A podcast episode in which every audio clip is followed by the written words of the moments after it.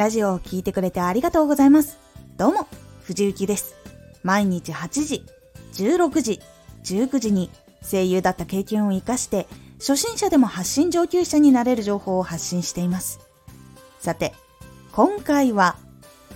自分の中のつもりを明確にするコツ。自分で知らない間に明確になっていないつもりがあり、そのつもりを明確にするともっとラジオ活動が明確に進められるようになります。自分の中のつもりを明確にするコツ。自分が明確になってラジオ活動が明確に決まっていくと共感につながっていきやすくなります。では明確にするには何をしていくといいのか。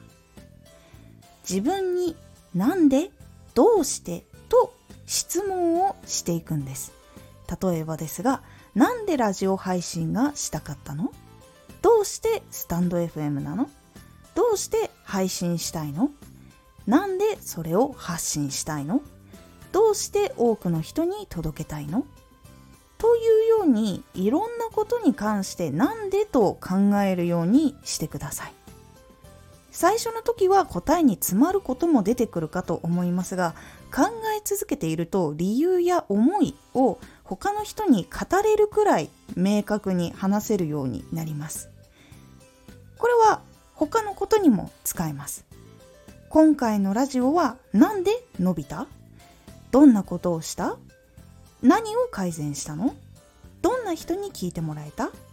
それはいつも聞いている人？など原因の追求にも役に立ちます。なのでいいことも悪いこともはっきりと何が原因かっていうのが分かります。ですが答えを自分の中で探す時に原因にピントを当てなきゃいけないんだけれども自分が今できていないことを責めるっていう方向にいかないように注意してください。できないことはできないことでこの後できるようになっていけばいいのでこれは確かにできないっていうところで止めて大丈夫なんです。そこを改善していこうっていうところにつないでも全然大丈夫なのでまず自分を責めるという方向にこの追求の時にいかないようにしてください。そして答える時にもう一つ今回のラジオは伸びたとか発信内容が良かったからかなとかタイトルが良かったからかなという何々だったかなっていう状況にしておくと分かったつもりになってしまうことがあります。例えば伸びた数字も具体的にどれくらい伸びたとか発信内容が良かったっていうのはいつもはこういう話をしてるけど今回はこの話をしてこの話は聞かれるもしくは聞く人が多かったのかなとかっていうふうに具体的にちょっと考えるようにするようにしてください。そうする方がちゃんとなんでって問いかけていってその具体的な答えそして明確な自分の思いとか行動してくれた人の思いっていうのを見つけることができやすくなっていくからなんです。明確になっていくと自分で明確に今度言葉にできるようになっていきます。明確に言葉になっていくとその話を聞いて共感や気持ちが動いていくっていうことが生まれてきます。それは明確になって分かりやすい相手が聞いて認識ができる感じることができるっていうことになっていくので気持ちが動いていきやすくなるんです。でもこれがふわっとした状態だと動かないことが多いので共感につながらなかったりとか気持ちが動くことにつながらなくなってしまうので明確にするっていうのは大事になります。そして心が動くことによってチャンネルに親しみを感じてもらったり思い入れができたりしていきます。そうすると根強いファンが集まっていきます。そして人に気持ちや内容が伝わりやすくなっていくので新しい人にも届いてフォロワーも視聴回数も増える可能性がどんどん上がっていくので自分で考えたつもりかもっていうところは明確にするようにしてみてください。